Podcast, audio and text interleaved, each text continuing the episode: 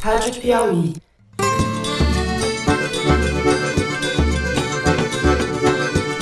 Olá, está começando mais um Foro de Teresina, o podcast de política da revista Piauí. E tudo na vida tem limite. Cheguei no meu limite, fui armado. A minha ideia é que ia dar um tiro na cara dele e depois me suicidar. Na antessala do Supremo. E fui armado. Eu, Fernando de Barros e Silva, diretor de redação. Tenho aqui comigo, como sempre, a dupla dinâmica, Malu Gaspar. Olá, Malu. Oi, gente. Não troco minha dignidade pela minha liberdade. Quero que saibam que não aceito barganhas, barganhar meus direitos e minha liberdade. E José Roberto de Toledo. Opa, Toledo. Opa! O interesse na Amazônia não é no índio nem na porra da árvore, é no minério. E o Raoni não fala, fala pela aldeia dele, fala como cidadão. Não fala por todos os índios, não. Fernando, eu tenho que fazer uma interrupção aqui para chamar o público, nosso público ouvinte, para o Festival Piauí de Jornalismo que acontece nesse final de semana em São Paulo. E se você ainda não foi lá na página do festival, no site da Piauí, e comprou o seu ingresso, Faça essas isso. são as últimas horas para você fazer isso. Lembrando que vai ter um foro ao vivo no domingo e vai ter a Malu entrevistando o Rodrigo Maia no sábado, tudo no horário do almoço. Mas o mais importante é, continua valendo a nossa promoção especialíssima para os ouvintes do Foro de Teresina. Então basta você entrar lá, fazer a sua inscrição e digitar o código secreto que eu vou falar aqui, mas fica só entre nós, que é Java Porco. Se você digitar Java Porco, você paga uma fração do valor do ingresso. É isso aí. Depois desse recado do Toledo, a gente passa para os assuntos da semana e vamos começar, como não poderia deixar de ser, falando das revelações nada republicanas de Rodrigo Janot, ex-procurador-geral da República, que está lançando um livro, e das consequências disso sobre a Operação Lava Jato e sobre as combalidas instituições brasileiras. No segundo bloco, a gente discute a situação do ex-presidente Lula, que deve ir para o regime semiaberto, mas está num cabo de guerra com a força-tarefa da Lava Jato. Vamos discutir isso daí. Por fim, no terceiro bloco, a gente vai falar das novas investidas do governo Bolsonaro contra a Amazônia, as terras indígenas e, e a porra das árvores, não é isso? Vem com a gente.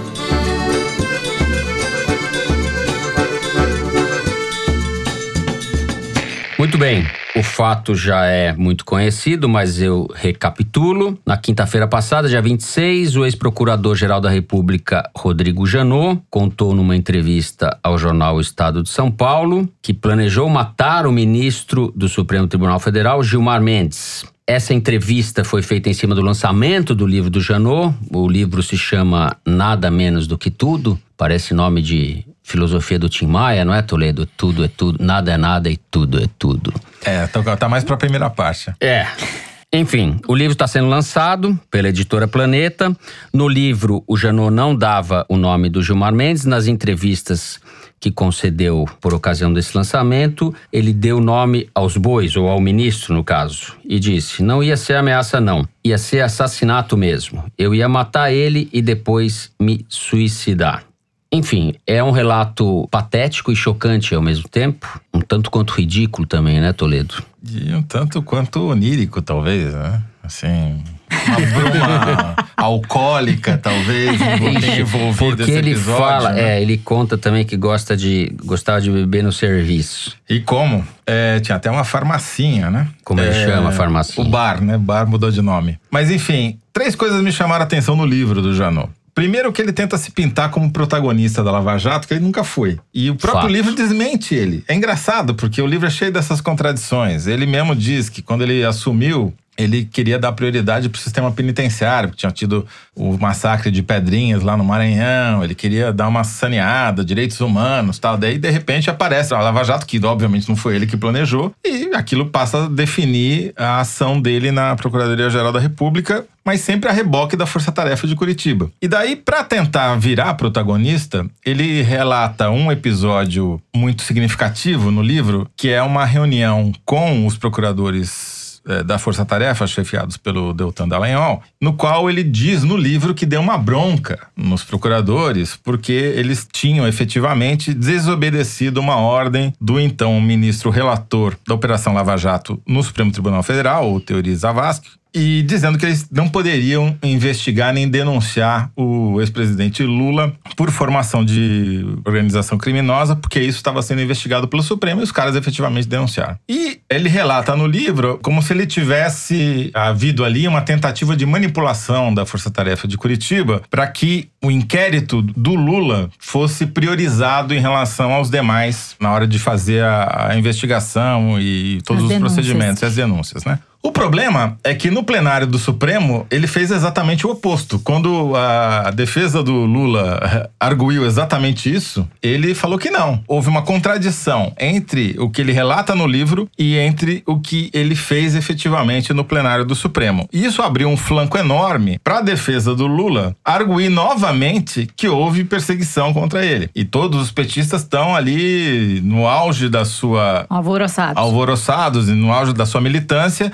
tentando, mais uma vez, trazer esse caso à tona. Ou seja, o Janot, mesmo depois de se aposentar, continua criando problemas para a força-tarefa da Lava Jato. O segundo aspecto que me chamou muito a atenção é como fica evidente no livro como o Ministério Público age politicamente e isso acontece desde que ele deixou de ser um apêndice desimportante do Ministério da Justiça após a Constituição de 1988 e passou a ser quase que um poder independente da República. Um dos motivos para isso, tem vários motivos, É mas o poder independente da República. é, mas não é um quarto poder exatamente, né? Ele não chega a ser um quarto poder, se a gente for falar é um pelos supremo. cânones da ciência É, política, mas mas, é é um, ele tem autonomia, né? É. O que, pra mim, é, uma das causas disso é que os procuradores gerais, para virarem procuradores gerais, precisam fazer campanha. Uma campanha é, eleitoral, não só junto à base dos procuradores que vão eleger, votar, e isso vai gerar a lista tríplice que vai ser levada para o presidente da República, mas tem que fazer campanha também junto ao presidente da República e junto ao Senado Federal.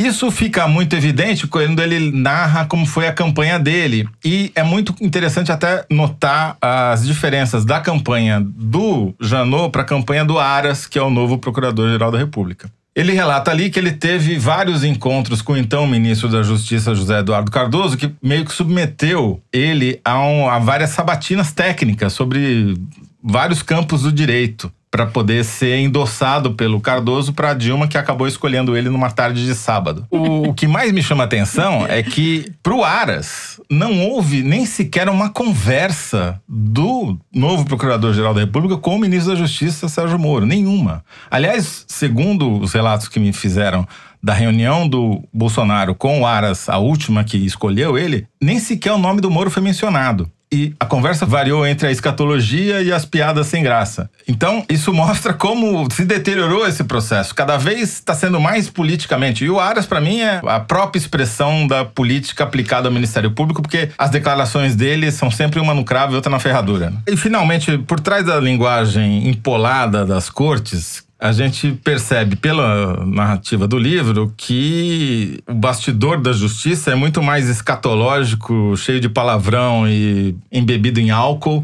do que a TV Justiça pode nos fazer crer, né? As cenas relatadas pelo Janot parecem muito mais um campo de futebol de várzea do que qualquer tribunal. E o que me leva a crer que talvez aquela frase famosa que ele disse no congresso da Abrage, ainda quando era procurador-geral, que enquanto tiver bambu, Flecha, lá vai é. flecha, na verdade devia ser, enquanto tiver cana, lá vai bala, né?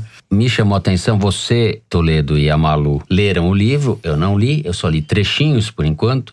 Nem E sei se eu vou ler agora, porque você. É, e me chamou a atenção a, que ele tem veleidades literárias, assim, tem o estilo pomposo que torna tudo mais ridículo.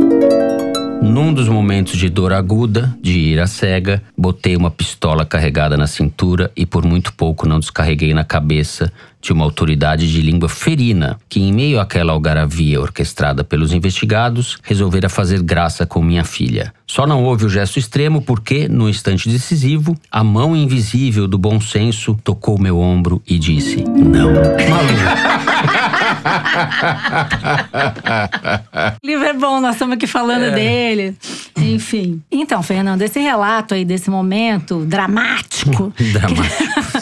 que levou a toda essa repercussão, levou também algumas pessoas, inclusive próximas ao Janot, a se perguntar, inclusive, se ele tá bem agora. Pelo fato dele ter revelado isso dessa forma. Na verdade, uma coisa que ele nem tinha escrito no livro, ele resolveu falar obviamente atrapalhando, arranhando o legado da própria gestão dele, né? Porque ele faz uma série de relatos sobre bastidores da Lava Jato, ele diz, por exemplo, que o, na época vice-presidente Michel Temer e o Henrique Alves pressionaram ele a parar de investigar o Eduardo Cunha, que era muito perigoso. Tem vários relatos ali que diante de uma história como essa, de que ele pensou em matar o Gilmar Mendes, mas não matou e tal, perdem um pouco a credibilidade por conta justamente desse desse destempero que ele demonstrou. E eu acho que também é uma questão de cálculo. Ele fez essas declarações muito provavelmente para divulgar o livro, sem contar que uma declaração como essa levanta, por exemplo, questionamentos sobre a lista tríplice. Poxa, então uhum. o procurador da República escolhido na base da lista tríplice ter esse tipo de atitude e demonstrar todas essas incongruências, afinal de contas, não sei o quê. Na verdade, a repercussão do livro, ela tá muito ligada ao momento que a gente está vivendo, né? E isso ele não pensou na hora que ele fez o livro. Isso até pode ser uma coisa positiva se você for pensar que ele tá ali disposto a passar limpo a trajetória. Mas como o Toledo falou, tem várias incongruências no relato dele a respeito do que aconteceu nos bastidores da Lava Jato. Então, essa questão do Gilmar Mendes fez com que ele perdesse um pouco credibilidade nos outros relatos, né? Sem falar que ele deixou a força-tarefa enlouquecida, né? e provocou contra ele uma reação que é até justificável da Polícia Federal a partir do Supremo, que determinou que a Polícia eu Federal fizesse busca e apreensão, nada etc. Nada justificável? Claro que não. É uma coisa que aconteceu há três anos atrás. Ele pensou em matar o cara, não matou. Daí ele fala que não tem arma em casa, a polícia vai lá e acha um revólver. Mas ele não estava ameaçando de matar ninguém, entendeu? Realmente tudo isso é muito triste. Mas como entra nesse caldo em que a gente está tendo uma guerra de narrativas em relação à Lava Jato, você acaba dando mais peso a episódios que não deveriam ter tanto tanto peso e transformando em escândalo coisas que não deveriam ser assim, entendeu? Como não deveriam ser? Fazer uma apreensão na casa do Janot por causa de um relato de um crime que ele pensou em cometer, mas não cometeu há três anos. Se ele quisesse ter matado o Gilmar de verdade, ele já teria matado. Mas eu veja bem, é, eu não tô. Você pega aquilo como desculpa, como tem acontecido no Brasil ultimamente, bota isso dentro você de um tá inquérito certa, de fake news. Deixa, deixa eu falar uma coisa. Você tá certa no aspecto de que isso pode servir de cortina de fumaça ou de manobra diversionista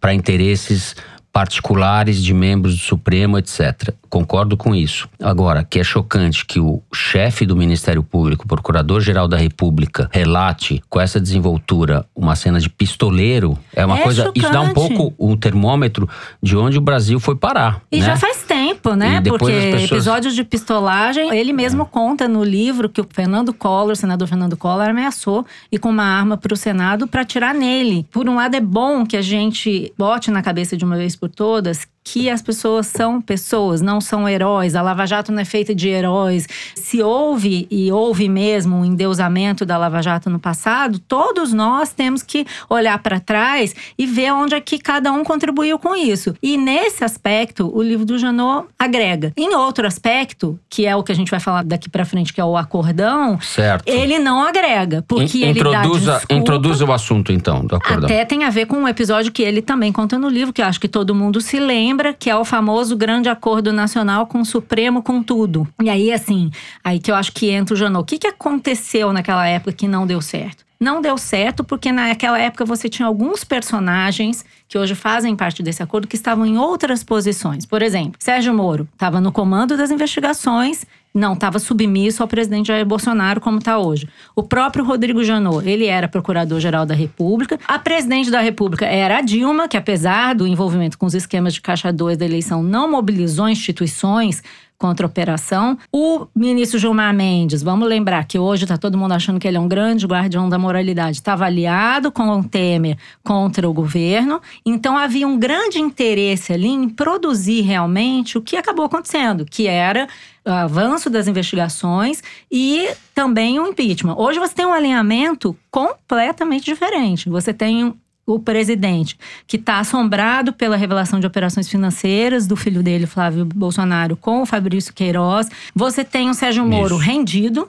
Você tem um procurador da República que não tem representatividade na categoria. Você tem um presidente da Câmara querendo aprovar uma legislação eleitoral que libera geral uso do dinheiro público, abre mais espaço para Caixa 2 nas eleições. E você tem um Supremo Tribunal que uma parte dos ministros estão premidos pela ameaça de uma CPI da Lava Toga, que vai, volta. E aí é que a gente chega a essa formação desse acordo. Todo mundo tem interesse em delimitar e estancar a sangria, porque cada um tem uma coisa para perder Uhum. e uma coisa para ganhar nesse novo jogo político que tá aí. Quando o Toffoli decide unilateralmente que o COAF não vai compartilhar operações de inteligência, vem o Sérgio Moro, vai reclamar com o Toffoli e o Bolsonaro dá uma bronca nele, começa ali uma crise e aí vai escalando. Tem esse ataque à Receita Federal, o ataque à Polícia Federal que foi contido, que desagou agora nessa decisão do Gilmar Mendes, que suspende a investigação das relações entre o Queiroz e o Flávio Bolsonaro, os depósitos, todos esses repasses,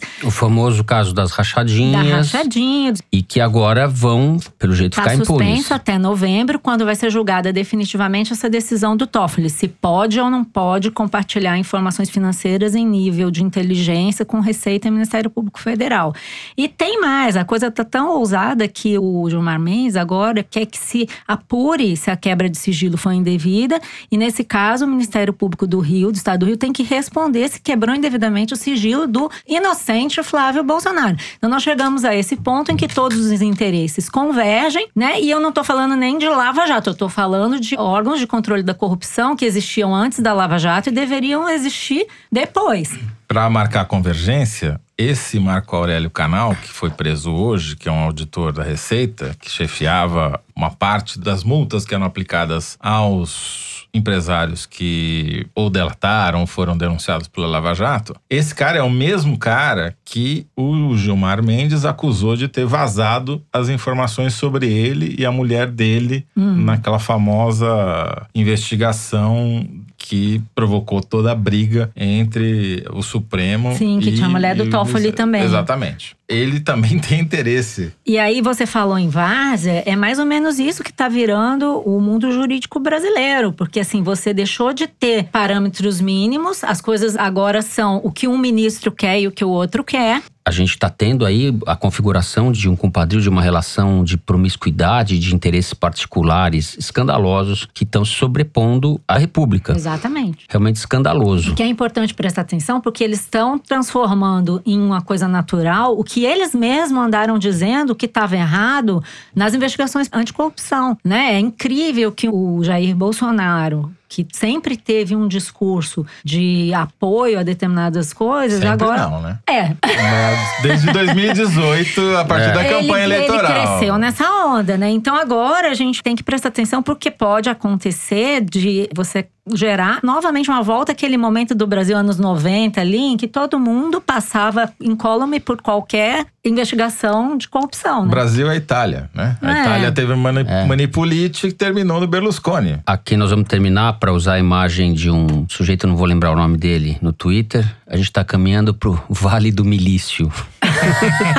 Muito bom. Encerramos assim o primeiro bloco do programa. Vamos continuar, de certa forma, falando de Lava Jato, mais especificamente do caso do ex-presidente Lula.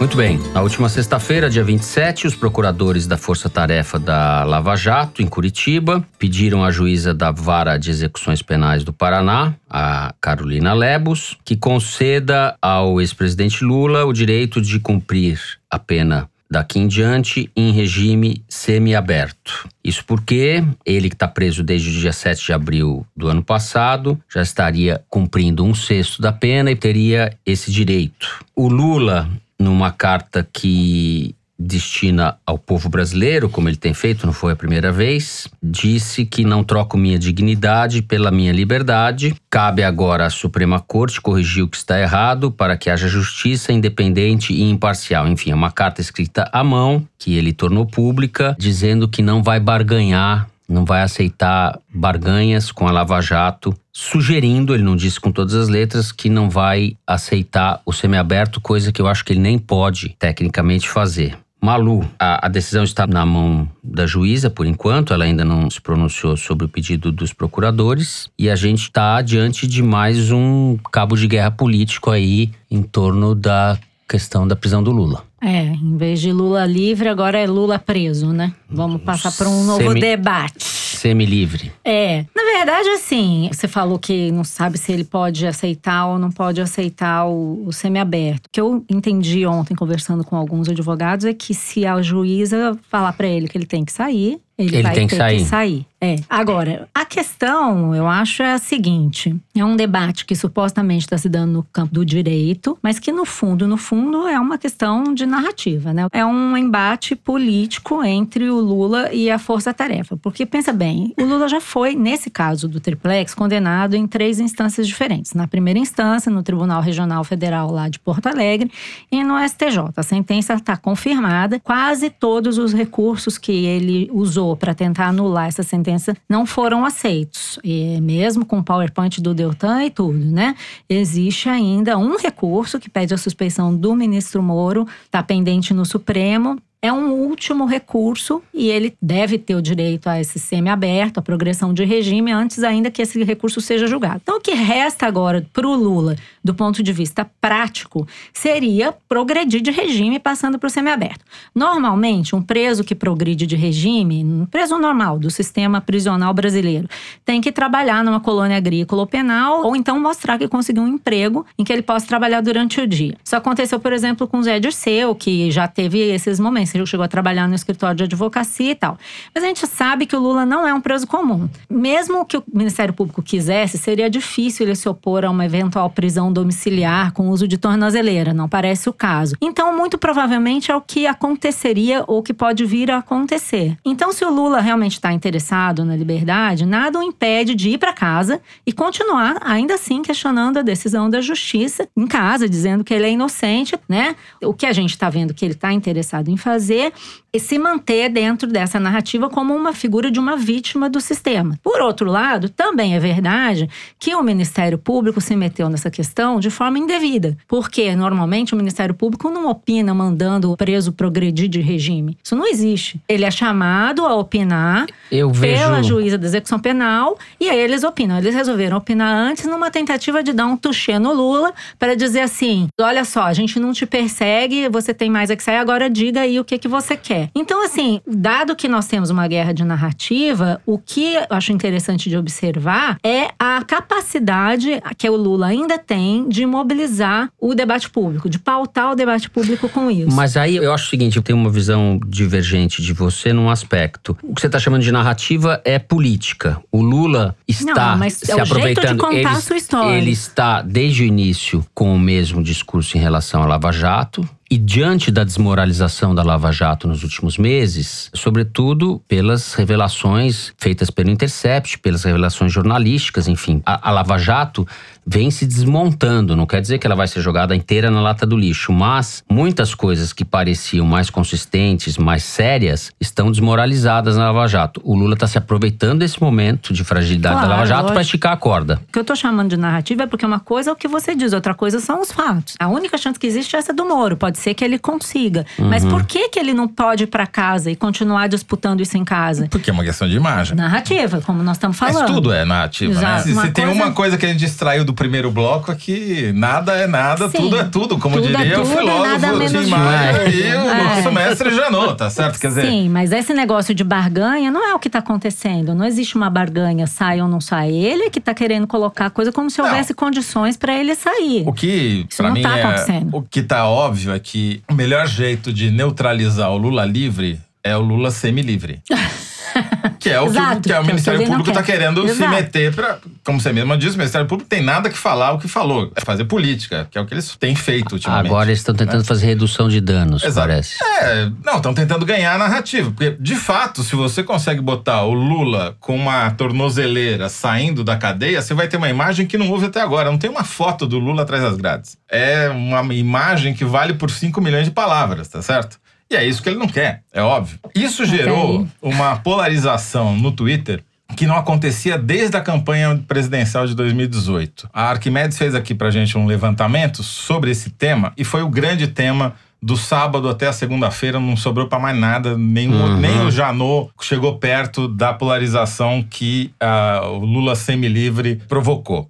E de um jeito que a gente nunca tinha visto fora de um período eleitoral, que é uma polarização completa. É como se fossem dois hemisférios de um cérebro lobotomizado, porque não tem nenhuma conexão entre o lado azul com o lado vermelho. O lado azul foi capitaneado pelo pessoal bolsonarista e um dos tweets que mais fez sucesso foi do advogado Modesto Carvalhosa, dizendo que ao recusar o semiaberto, Lula viola a lei, que na carta ao povo brasileiro ele não se acanha de se dizer vítima de arbitrariedade dos procuradores e do Moro, que só o STF poderia corrigir. Aí ele agrega: face aos abusos dos ministros, não admira que a esperança do político preso esteja nas togas. STF, caro, lento e cheio de privilégios. Enquanto isso, Nossa, Lula consegue comprido. julgamento de HC no mesmo dia. Do outro lado, um tweet que fez sucesso foi do Fernando Haddad, resumindo o Brasil de hoje. Lava Jato usou provas ilegais no exterior para prender futuros delatores. Janot diz que cogitou matar Gilmar Mendes dentro do Supremo enquanto era procurador-geral da República. Lava Jato manipulou o impeachment de Dilma, diz a Luiz Nunes do PSDB. Isso daí foi um resumo do que foi essa discussão e mostra como o Brasil está hoje. Ou seja, não há nenhum ponto de contato entre o pessoal do Lula livre, que agora é Lula preso, e o pessoal do Lula preso, que agora é Lula semilivre.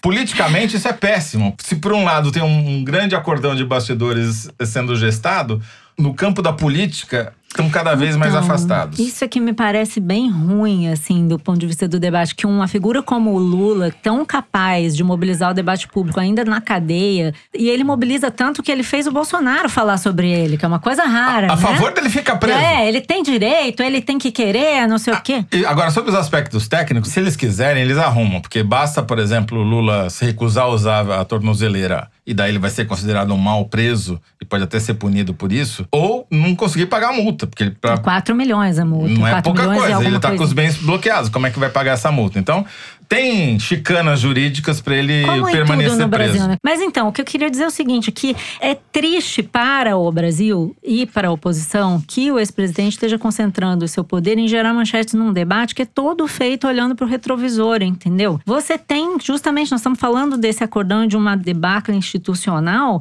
que é um perigo e que vai colocar mais poder na mão do Bolsonaro. É. A oposição poderia estar focada em olhar para isso e se situar de forma a combater esse acordão, porque agora quem tem mais a ganhar com unha com esse acordão é a oposição. Então eu não entendo muito bem por que, que um líder tão inteligente, tão carismático, tão estratégico como o Lula não pode executar esse tipo de manobra. Não, mas né? é que a Porque, alternativa fundo, pra ele é ainda pior. A alternativa dele é sair com a tornozeleira e mas vai gerar daí, a gente? Mas imagem aí com a que tornozeleira o é- Bolsonaro quer. Bota a Agora, calça sem gente- tornozeleira, não tira foto da tornozeleira, sai da cadeia. Isso aí tem como fazer. O sujeito- A questão é que ele quer insistir em se agarrar num debate olhando pra trás e não olhando pra frente. Mas espera lá, o que está em jogo é justamente o que aconteceu para trás, porque a desqualificação, a desmoralização da Lava Jato tem tudo a ver com o fato dele estar preso lá. Sim. A Lava Jato é o que levou ele lá. O discurso dele está neste momento reforçado do Ele- ponto de vista político. Ele ganhou, ampliou o universo das pessoas que estão desconfiadas da Lava Jato ou que acham que a Lava Jato cometeu Mas olha abusos. só, na prática, o Lula, a menos que ele seja inocentado completamente, ele só pode se candidatar de novo em Eu nem 2035. tô falando isso, ele não vai ser candidato a presidente. Então, sabe o que que vai Eu acontecer? não tô falando que isso seja bom pro Brasil, Essa etc. Mas do ponto desmoralização vai fortalecer o Bolsonaro. É só isso que eu tô dizendo. É, é importante pra ele dizer que ele estava certo. Isso pode gerar pra ele uma coisa de tipo, tá vendo? Eu tava certo, não sei o quê. Pode ser, mas quem ganha com isso, a gente tá vendo, Tenho é dúvida. o Bolsonaro. Não, não me parece óbvio, mas ele não tem Pode alternativa. ser ele, tá, ele tá aproveitando o momento ruim da Lava Jato pra ganhar tempo pra ver se é exonerado. Ele é tá isso. tentando ver se ele pega uma carona no acordão e desmoraliza o Moro nessa decisão Exato. do STF. É por isso que eu acho que ele não faz, porque ele quer um- uma rabeira do acordão, entendeu? se houver uma percepção de parte da sociedade que ela foi engambelada, isso vai ter efeito. Não é que o Lula vai ser candidato, é que ele está se colocando como uma liderança no campo da esquerda e não há quem ocupe. Tem mais oito processos. Os processos são até, muito provavelmente, pelo que eu já pude ler sobre isso, mais consistentes do que esse. Esse do caso do Guarujá, no meu ponto de vista, é um escândalo jurídico. Mas não vamos Mas entrar. isso já foi julgado. Já foi julgado. Pô, eu tô querendo só discutir o ponto de vista prático, porque eu É, quero entender Eu essa sei que ele não vai ser dele candidato. Não tô falando isso. Não tô sugerindo que o Lula possa ser candidato, etc. É que ele está aproveitando este momento de fragilização da Lava Jato com dados bastante objetivos para se recolocar e para contar a história do passado, justamente. Porque ela vai ter implicação sobre o futuro. Tá, mas você ainda tem mais oito processos para fazer essa revisão histórica. mas qual é o Cada timing? vez que ele for julgado, isso vai acontecer e o Brasil vai ficar parado numa discussão que só interessa ao Bolsonaro. É isso que eu tô falando. Eu acho isso. Não acho isso, mas, enfim, fica aqui uma divergência saudável. Muito bem, a gente vai ficando por aqui neste segundo bloco. Antes do terceiro bloco, o número da semana. O Luiz de Maza, nosso produtor, vai trazer pra gente algum dado, alguma estatística que ele tirou da seção Igualdades do site da Piauí. Fala, Luiz. Então, Fernando, 4,2 milhões. 4,2 milhões. A multa do Lula? Não.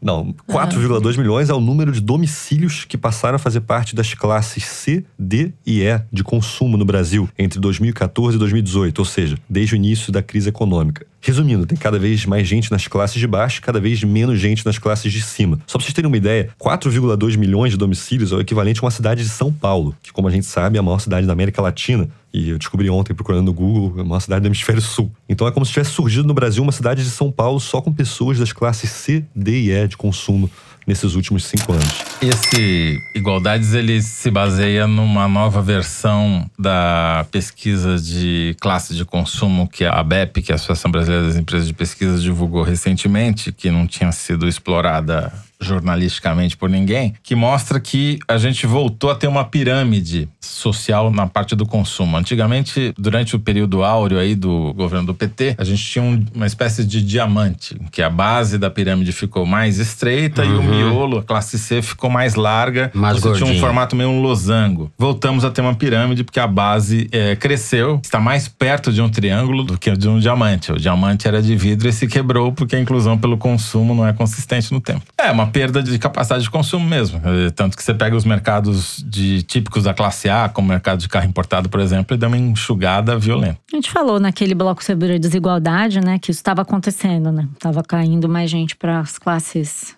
mais pobres. Pois é, na região norte, por exemplo, que a gente destaca ali na- no Igualdades, é impressionante, porque houve um crescimento das classes D e E muito grande nesses últimos anos. E o- como o Toledo falou, antes era um diamante invertido, mas virou uma pirâmide total. A maior parte das pessoas na região norte está na base dessa pirâmide. Consumindo menos é a maneira técnica de dizer que ficaram mais pobres. Não é exatamente a classes- mesma coisa. É, que essas classes são classes de consumo. Elas levam em conta a quantidade de bens, quantidade de banheiros na casa, não levam em conta a educação, essas coisas. Quer dizer, até leva diploma, desculpa, mas é, não é o principal. O principal é efetivamente o que você possui. Muito bem, vamos passar para o terceiro bloco. A gente vai falar de mais um capítulo da cruzada de Jair Bolsonaro contra a Amazônia. Vem com a gente. Depois daquele edificante discurso na Assembleia Geral da ONU, na semana passada, Bolsonaro fez um complemento nesta terça-feira, dia 1 diante de um grupo de garimpeiros que ele recebeu, dizendo que o interesse da comunidade internacional, dos estrangeiros pela Amazônia, abre aspas, o interesse na Amazônia não é no índio nem na porra da árvore, é no minério. Fecha aspas. A declaração filosófica de grande estilo literário, não é isso? É, o, podia estar no livro do Janot, né? Podia estar no livro do Janot. No mesmo dia dessa declaração, foi demitido o presidente do INCRA, o Instituto Nacional de Colonização e Reforma Agrária, o general João Carlos Jesus Correia. Ao que tudo indica, saiu por pressão dos ruralistas. Ou seja, Toledo. Uhum. Não, o que eh, essa declaração do nobre presidente mostra, é, para mim, são várias coisas. Primeiro, que ele está preocupadíssima com a candidatura do Raoni a Prêmio Nobel da Paz. Só fala nisso. Ele não perde uma chance de Sim, dar uma ele estocada. É capaz até dele fazer campanha pra Greta, menina Greta, só pro Raoni não Ele ser. vai conseguir eleger o Raoni desse jeito, né? Ele tá em campanha, né? É, o maior cabo eleitoral, porque Sim. só ele fala do Raoni dia sim, dia não, dia também. Muitas vezes, alguns desses líderes, como o cacique Raoni, são usados como peça de manobra por governos estrangeiros na sua guerra informacional para avançar seus interesses na Amazônia. Agora, por outro motivo, é que os garimpeiros, como demonstraram nesse ato, são base eleitoral do bolsonarismo, principalmente, obviamente, na região norte. E o discurso do Bolsonaro é um discurso de exploração. O que ele fala que as ONGs e as multinacionais querem fazer é o que ele quer que seja feito, que é a exploração do subsolo da Amazônia para mineração. Só que em vez de ser pela mineradora X, vai ser pelo garimpeiro Y. O que ele quer, na verdade, é acabar com a porra das árvores, né? E com o índio que tá em cima cuidando das árvores. Por quê? Sob Bolsonaro, a gente deu uma reportagem essa semana no site da Piauí, o número de ataques de grileiros, garimpeiros, madeireiros a territórios indígenas aumentou muito. Foram 160 ataques a 153 terras indígenas diferentes apenas durante o governo Bolsonaro, o que já é 51 ataques a mais do que houve durante todo o ano de 2018. Quer dizer, nem terminou o ano ainda, estamos quase pouco além da metade e já tem 51 ataques a mais. Qual que é a importância disso? Um relatório do IPAM, que a gente também divulgou há duas semanas atrás, do Instituto de Pesquisas Amazônicas, mostra que as terras indígenas são as áreas mais preservadas de toda a Amazônia. Só 6% das queimadas ocorreram em áreas indígenas que correspondem a quase um quarto do território da total da Amazônia. Então, ninguém preserva melhor a Amazônia do que os índios. Pode falar o que você quiser, não, mas tem um caso XY, não sei aonde, em Rondônia. Tudo bem, exceção sempre há. Mas, na média, só existe área preservada em grande extensão hoje na Amazônia por causa das reservas indígenas e dos parques nacionais. É isso que Nas segura... áreas protegidas. né? Exatamente, onde tem uma proteção institucional, seja dos índios ou seja do poder público. Aquilo que é área privada ou área sem dono é o que está sendo desmatado em mais alta velocidade. O que o Bolsonaro quer com essa declaração, obviamente, é abrir esse campo preservado para devastação. Meteu uma serra pelada lá. É Inclusive, isso, ele falou: com a porra das árvores. Vocês foram felizes no tempo do Figueiredo. O presidente João Batista Figueiredo, Vocês o último quem? do ciclo militar. garimpeiros. Os garimpeiros. Exato. E daí ele fala em tom de lamento. A legislação era outra, eu tenho que cumprir a lei. Ele fala em tom de era Sou melhor. obrigado. Porque quer. O negócio é liberar esse garimpo, essa coisa predatória, primitivo do ponto de vista econômico, inclusive. Para justificar uma coisa que é injustificável, ele produz um discurso que é completamente baseado em desinformação, né? Por Uhum. exemplo, dois pontos me chamaram a atenção nesse breve discurso que ele fez ontem para os garimpeiros, ontem lá em Brasília. Ah, se eu puder, eu vou mandar as Forças Armadas para proteger os garimpeiros no lá na Amazônia. De quem? Primeira coisa é o seguinte, não tá claro que ameaças os garimpeiros sofrem na Amazônia, até Do porque Ibama, né? Assim, não há relatos de garimpeiros sendo ameaçados por quem quer que seja, Não, pelo, Ibama, que contrário. vai lá, pega os caras e destrói as máquinas Não, mas deles. o fato é o seguinte: lá em Serra Pelada, eles já são donos da área de Serra Pelada. Eles exploram lá uma área onde houve até um acordo com a Vale em 1990. A Vale passou essa área para eles porque concluiu que não havia possibilidade de exploração de ouro em escala industrial. Eles fizeram um acordo lá com uma empresa canadense que faliu. E o que eles precisam, na verdade, é aprender a explorar aquilo, se é que é possível explorar, porque parece que não tem mais ouro. Então, a situação lá dos garimpeiros não é uma questão de proteção das Forças Armadas. Pelo que eu pude entender de gente que já trabalhou lá, que eu conversei com gente que já trabalhou lá, ex-executivos da Vale e militares que atuaram lá, é, a coisa é bem diferente. A situação dos garimpeiros em Serra Pelada não tem nada a ver com proteção. Agora, o que esse discurso ele se presta justamente a isso que vocês já falaram, mas eu queria colocar aqui do ponto de vista prático qual é o fato de verdade em relação ao que ele falou, porque ele disse o seguinte, que os estrangeiros não estão interessados nem no índio nem na porra da árvore, é no minério. O Bolsonaro parece ignorar que existe na Amazônia uma série de mineradoras estrangeiras que atuam lá, explorando todo tipo de minério, Alcoa, Alcan, Rio Tinto. Algumas já saíram de lá, outras continuam lá. E elas atuam com autorização do governo brasileiro. Elas fazem planos de exploração, elas vão lá, exploram o minério, tem que entregar para o governo o que, que elas descobriram, aí elas pagam imposto, elas podem ser fiscalizadas, coisa que os garimpeiros não são.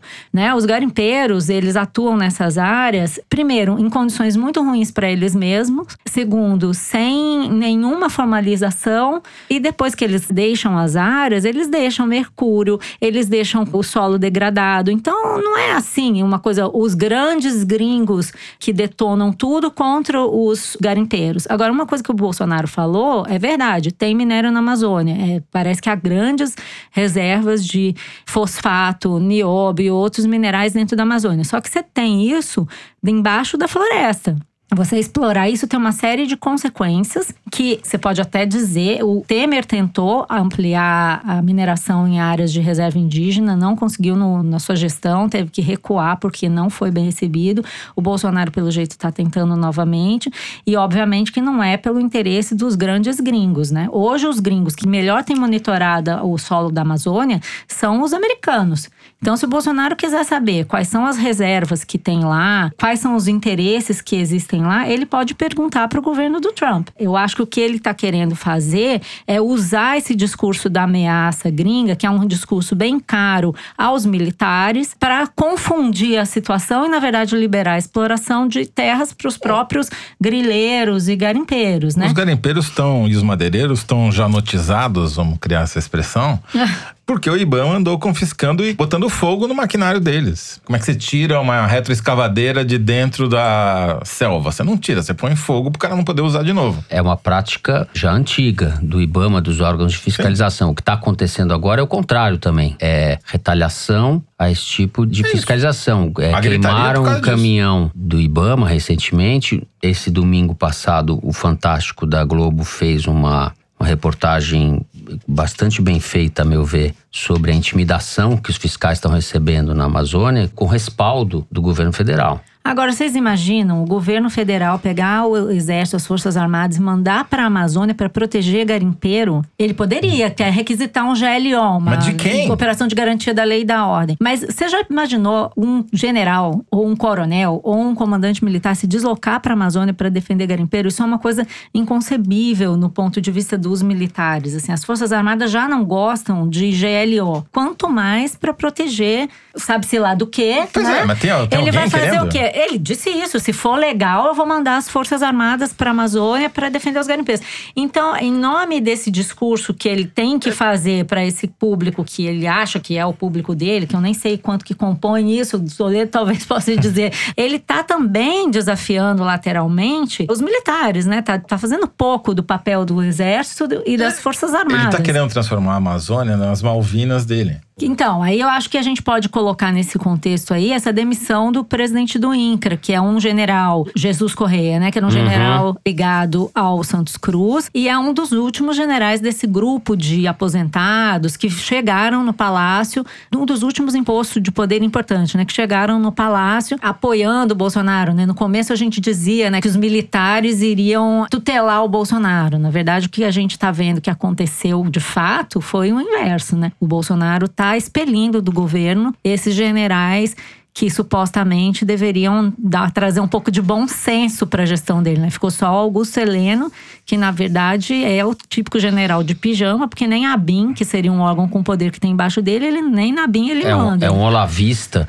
A gente não sabia que ele era um olavista. O, a Tem medo de jornalista, né? Thaís Bilen, que acompanhou ah, ele numa demonstração de ah, Incrível aquilo. supostamente para que, que serve a segurança presidencial e ouviu da boca dele, com todas as palavras, que o maior risco que o Bolsonaro corre é da imprensa. Mas é que não tinha saído o livro do Janot ainda. Jornalistas já notizados Já ameaçam. Bolsonaro. É, a demissão desse general Jesus Correia do INCRA está totalmente ligada a uma queda de braço com o Naban Garcia, que é o secretário de Assuntos Fundiários do Ministério da Agricultura. É, mais conhecido como ruralista Homem das Cavernas. Da... da Homem das Cavernas. O general era visto como um obstáculo para a política de entrega de títulos para assentamentos na região e isso motivou, isso teria sido o estupim da demissão. O Também Naban Garcia, né? para lembrar, é o, a era paleolítica do agronegócio. Né? Mas olha só, ele prometeu a concessão de 600 mil títulos de terra no país, o Bolsonaro, e não conseguiu entregar nem 2 mil, né? Então ele também tá um pouco apertado ali, por isso que ele precisou fazer esse discurso muito louco, né? Muito bem, com isso chegamos ao fim do terceiro bloco e agora é a hora da porra do momento Kinder Ovo, não é, Malu? Tamo aí, aposta. O Toledo acertou a voz do Paulo Pimenta, então eu tô achando que até eu tenho chance hoje. Solta aí, Dani. É que é tua, Fernando. Opa, não, não corro esse risco. Um dos assuntos assuntos que mais nortearam as discussões nas minhas Joyce. redes aí nos últimos dias Joyce. foram as decisões Joyce é do fácil. STF. O inquérito que foi usado, aquele inquérito sigiloso e cabuloso, né, de dentro do STF, envolvendo fake news, que foi, James? James tá doido pra pular. Aqui, ó, pulou. James? que foi, É James? gato? Você quer aparecer na live, James? Vem. James Bond. Fala oi pro povo, James. Fala oi pro povo, amor. Olha, Amor. gente, ele exibido igual a mãe. tá aqui. O pessoal dizendo que você tá ao vivo no SBT. Não, gente, foi gravado. E agora eu posso falar. Eu ganhei do ratinho. Você tá ao vivo no SBT. Bom, Silvio, um querido. Um beijo pra você, viu, Silvio? É, Ela o concorrendo Oliver- com ela mesma. Deve ser fake, né? Escreveu aqui, Rainha do Centrão. Rainha do Centrão é sua mãe, Oliver. Eu vou te bloquear bem aqui agora. Bararararam, barará, silenciar o usuário. Depois eu te bloqueio, tá, boboca?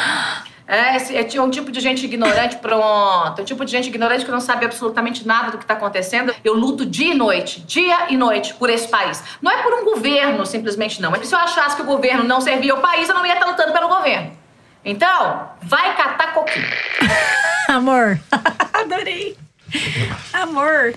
Podia chamar a Associação Protetora dos Animais, né? Hannah Arendt. Não, Joyce Hasselman, deputada federal pelo PSL de São Paulo, líder do governo no Congresso, não se sabe até quando, mas por enquanto é, numa transmissão ao vivo no canal dela no YouTube, no último domingo, dia 29. Eu aproveito para avisar os ouvintes que teremos na próxima Piauí, tem um perfil feito pela Thaís Bilenque, muito bem feito, dela, da Joyce Hasselman. E o James, que ela fala lá, James, James, James, eu vou fazer um spoiler de leve aqui, é o James Bond, o gato dela. É a figura mais inocente desse meio, como diria o Delfim Neto. Toledo, você não vai falar nada sobre Hannah Arendt? Meu silêncio vale mais Tá- do que mil tá palavras. certo. É porque eu sirvo o governo, porque o governo serve o país. E se não Eu não servisse o país, eu não que que ela servia o competiu governo. com ela mesma. Ela fez a live no horário que ela tava no SBT. Aí o povo ficou confuso, né? Você viu isso? Muito bom. Ai, meu Deus. Mas ela tem esse estilo discreto, suave e tal, desde a juventude, como vocês poderão ler no perfil da no Thaís perfil de Bilenque. Thaís Bilenque. Leiam o A perfil de Thaís Bilenque. sutil, É isso aí. discreta, fina. Sutis, discretos e finos, vamos nós ao momento do Correio Elegante. Depois desse belíssimo áudio da Joyce Hasselman, é hora de ver o que os nossos ouvintes andam falando por aí. Aproveito para lembrar, quem quiser escrever para o foro, é só comentar nas nossas redes sociais, nos players, ou mandar um e-mail para forodeteresina.revistapiauí.com.br. Eu começo lendo um tweet do Leandro Marçal que disse o seguinte. Um costume de algumas quintas-feiras é ouvir o foro no banheiro de casa, enquanto passo a máquina zero e a lâmina para deixar a careca ainda mais careca. Acho ótimo ouvir as contextualizações da Malu, as imitações horrorosas do Fernando e o Toledo full pistola, como aconteceu hoje. Eu nem sei quem eu vou imitar. Como é que chama aquilo? Imita a Joyce. Eu queria dizer pro Leandro Vaz Marçal Imita o Malu. que você tá que me devendo umas escusas. Mas tudo bem, Leandro Marçal. Não vou falar mais nada. Bom, ó, na semana passada eu perguntei aqui qual era a expressão pra gente definir a ignorada que o Trump deu no Bolsonaro, que ele falou I love you pro Trump e o Trump ficou ali e tal, né? E veio uma enxurrada de mensagens pra gente me ensinando o que, que é que eu devia ter falado. Então tem o André Lima Herédia, que me marcou no Twitter falando que no Pajubá a melhor expressão pra isso seria dizer que Trump fez a egípcia. É uma forma de ignorar com certa classe. Teve a Nath Teixeira, que falou que o Trump foi um boy lixo com o Bolsonaro. O Caio Moraes mandou um e-mail comprido explicando que o Trump botou o Bolsonaro na friend zone. Teve gente que falou do ghosting também do Toledo. I'm going to ghost in you. A Estela Andrade disse assim, ó, que é fazer a egípcia, que ghosting seria ignorar no sentido de desaparecer. Entendeu? Sumir. É o que vai acontecer da próxima vez que você mandar uma mensagem pra mim. Eu vou desaparecer. Bom, é isso. Eu quero agradecer a todos que zelam pela minha atualização nos termos virtuais. Ah, e quero mandar uma mensagem também, um beijo pro Roberto Magnano, professor da Unifoa, do Centro Universitário de Volta Redonda. Une o quê? Unifoa. Volta Redonda. Ô, é, Peraí, o que, que foi que você pensou? Ela falou rápido só- demais. né? Univoa, rápido, é. Univoa, você acha Não que sei, era essa história de Janô e tal, eu... Bom, e tem uma aqui pro Toledo, do João Marcos, que é o seguinte: ele escreveu assim: leitor da revista Piauí de primeira hora, recentemente descobriu o Foro de Teresina. No último episódio, senti falta do revival da Guerra Fria feita pelo Inominável. Não sei. Por fim, os pinguins são depravados, mas os javaporcos são superiores. Seus orgasmos duram 30 minutos. Isso nem você sabia, hein, Toledo? Caraca, hein, Felizmente, né? Ainda bem, né? Que eu não sabia, né? Pô, Porque só javaporcos- faltava botar. Achei interessante, hein? Orgasmo de 30 minutos, pô. É, curiosíssimo. É. É impossível. Mas os Orgasmo javaporcos de 30 têm. minutos. Teresino, vamos ouvir aí. Teresino. Teresina. Conta aí, Teresina. Como é que é lá? Não, Teresina, Teresina? É virgem. Teresina É um ciúme que ele tem desse Teresino que é uma coisa. Meu Deus.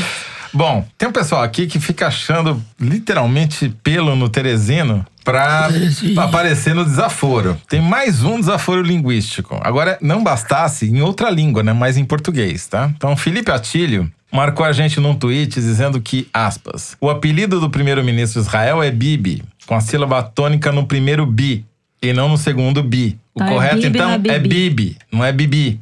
Ou seja, a gente agora tem que aprender hebraico pra fazer o foro de Teresina, E entendeu? acabando aqui, a gente vai comer umas esfias lá no Habibi. No Habibi. Habibi. Jesus, que Habibi. fã. Bom, Ó, deixa eu registrar aqui. Vocês lembram que no foro passado, a Luísa Aires confessou que quando ela terminava de ler uma Piauí, ela deixava no ônibus ou dava pra alguém para que a revista circulasse. Eu reclamei porque eu falei que isso estava prejudicando as nossas vendas e vocês defenderam a Luísa. Pois bem, o mundo dá voltas. E a Luísa postou essa semana dizendo o seguinte: sorry, mas eu vou ter que guardar, não vou doar, não. Capa linda. Ela está se referindo à edição que chega nesta quinta-feira às bancas, que tem uma capa que o Fernando Pronto, pode Fernando, descrever em detalhes. Ah, vocês vejam lá nas nossas redes sociais. A revista já tá nas bancas. A gente fez uma brincadeira em cima da capa famosa do Sgt. Peppers. Do, com esse pessoal da escolinha de Franco. É, da Escola de Frankfurt, essa banda da Escola de Frankfurt. E tem um desafio, né? Tem um desafio. Isso tá no final da revista, tem quase 70 personagens na capa. E tem o desafio ali para que eles sejam identificados, um a um. Entre os que acertarem, a gente vai sortear. Posso falar isso, Zé? Não posso falar isso. Ah, vai dar, vai doar, É. assim, né? O Zé É, falou um- que a é um gente concurso, não pode é um concurso cultural, como. 10 pinguins. É, Exatamente. Porque a gente não tá. Java porco a gente não vai dar, não. E pra quem acertar 69, a gente vai dar o Teresino, né? Olha só, eu queria mudar um pouquinho de assunto para mandar um abraço para Carla Pierola, que tô, assim, indo pra academia, escutando Foro de Teresina. Além de gostosa, vou ficar informada. Aê, Carla! Uhul! Eita! Eu, ai, tem um desaforo aqui. Antes de terminar, eu vou ler Ah. um desaforo pra Malu. Claro. O ouvinte Ricardo Freud, não é Freud, é Freud. Aham. Escreveu o seguinte: escutei o Foro sei. 70 no sábado de manhã na academia, estava indo tudo bem, até eu vi a Malu Gaspar fazer graça com o goleiro do meu time.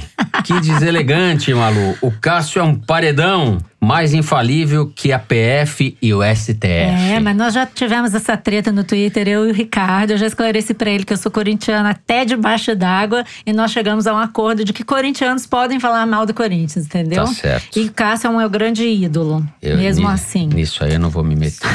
Paredão. Muito bem, o programa dessa semana fica por aqui. O Foro de Teresina é uma produção da Rádio Novelo para a revista Piauí. Quem nos dirige é a Paula Scarpim, os nossos produtores são Luiz de Maza, a Mari Faria e a Ana Carolina Santos. A Júlia Sena grava o vídeo do Foro Privilegiado, o teaser que a gente publica no YouTube e nas redes sociais da Piauí. A edição do programa é do Tiago Picado e da Evelyn Argenta. O João Jabassi é quem faz a finalização e a mixagem do Foro além de ser o intérprete da nossa melodia tema, composta por Vânia Salles e Beto Boreno. A responsável pela nossa coordenação digital é a Kellen Moraes. O Foro de Teresina é gravado no Estúdio Rastro com o nosso Dani Di. Eu, Fernando de Barros e Silva, me despeço dos meus colegas Malu Gaspar Tchau, gente. Até o festival. Tô esperando vocês lá. e José Roberto de Toledo. Tchau pra porra da árvore enquanto ela existe. Eita, As nós árvores somos nozes. somos nós. Até a semana que vem, gente.